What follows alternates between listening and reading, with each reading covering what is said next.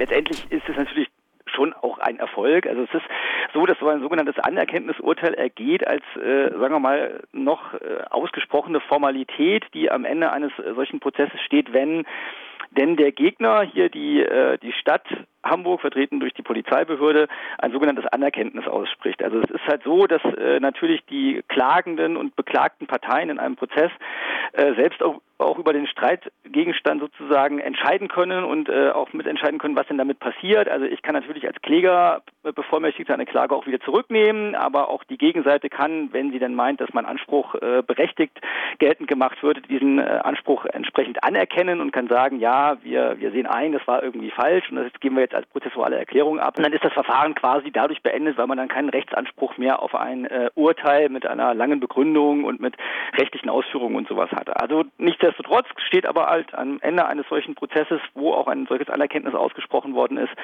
ein, ähm, ein sogenanntes Anerkenntnisurteil. Das ist ein verkürzter Tatbestand. Da wird ein bisschen erzählt, worum es da eigentlich geht, aber halt eben keine großen rechtlichen Ausführungen mehr, sondern es wird nur gesagt, ja, es wird jetzt festgestellt, das war rechtswidrig, was da passiert ist.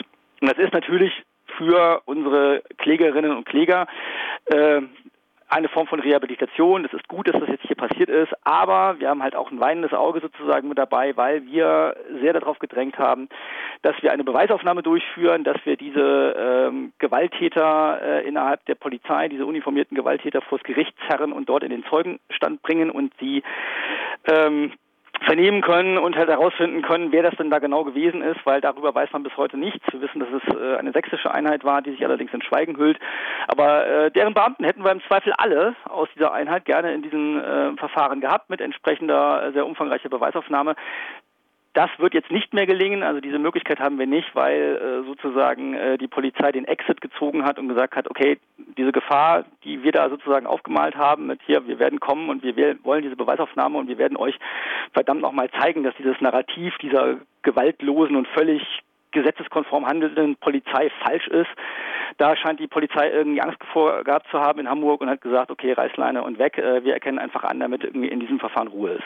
Das heißt, da wird jetzt individuell keine Beamtin, keine Beamter dafür zur Rechenschaft gezogen?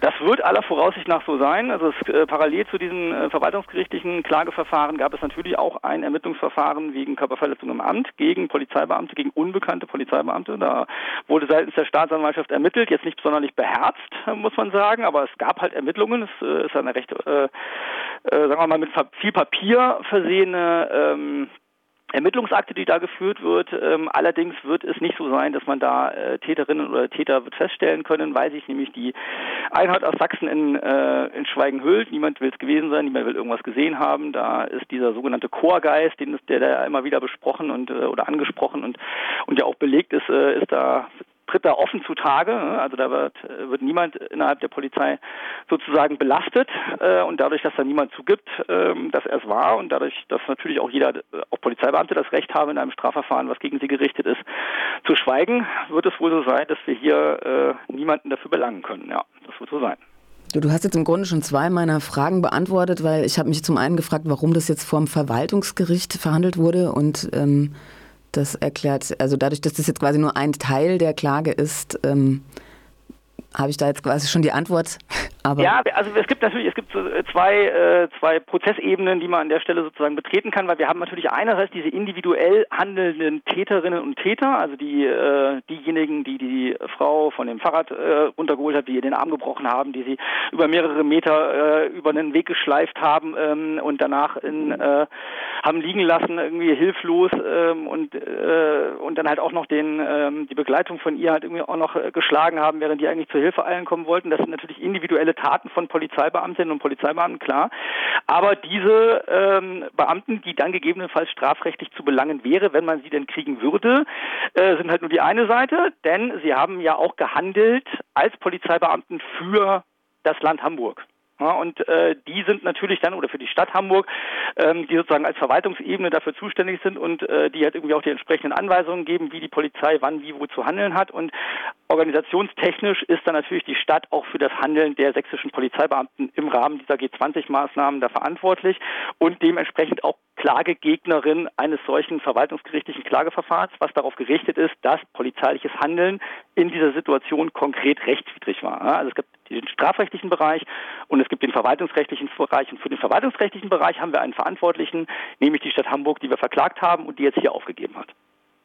Und die hat aber jetzt quasi auch einfach dieses Verfahren beendet. Also da gibt es jetzt keine Rechtsmittel mehr. Habe ich das richtig genau. verstanden? Genau. Das Verfahren ist zu Ende. Wir als Kläger haben nicht mehr, oder als Klägerbevollmächtigte, haben nicht mehr Anspruch äh, auf, auf einen größeren Rechtsschutz, als das festgestellt wird, dass etwas rechtswidrig war. Also es gibt jetzt auch keinen Rechtsanspruch darauf, dass wir eine bestimmte Begründung haben wollen oder ähnliches, oder dass wir trotz dessen, dass die äh, Stadt Hamburg das anerkennt, sagen, ja, wir wollen jetzt aber doch halt irgendwie trotzdem diese Beweisaufnahme sehr umfangreich haben. Das äh, funktioniert halt leider so nicht. Und äh, deswegen kommen wir halt jetzt nicht drum rum, sagen zu müssen, okay, das Verfahren ist zu Ende, die polizeiliche Maßnahme war rechtswidrig, der nächste Schritt wird jetzt sicherlich sein, dass wir äh, Schmerzensgeld äh, im Rahmen eines sogenannten Amtshaftungsprozesses geltend machen. Wer weiß, wie sich da äh, die Polizei dann verhalten wird, aber das ist sozusagen der nächste Schritt. Aber jetzt ist erstmal an der Stelle Schluss.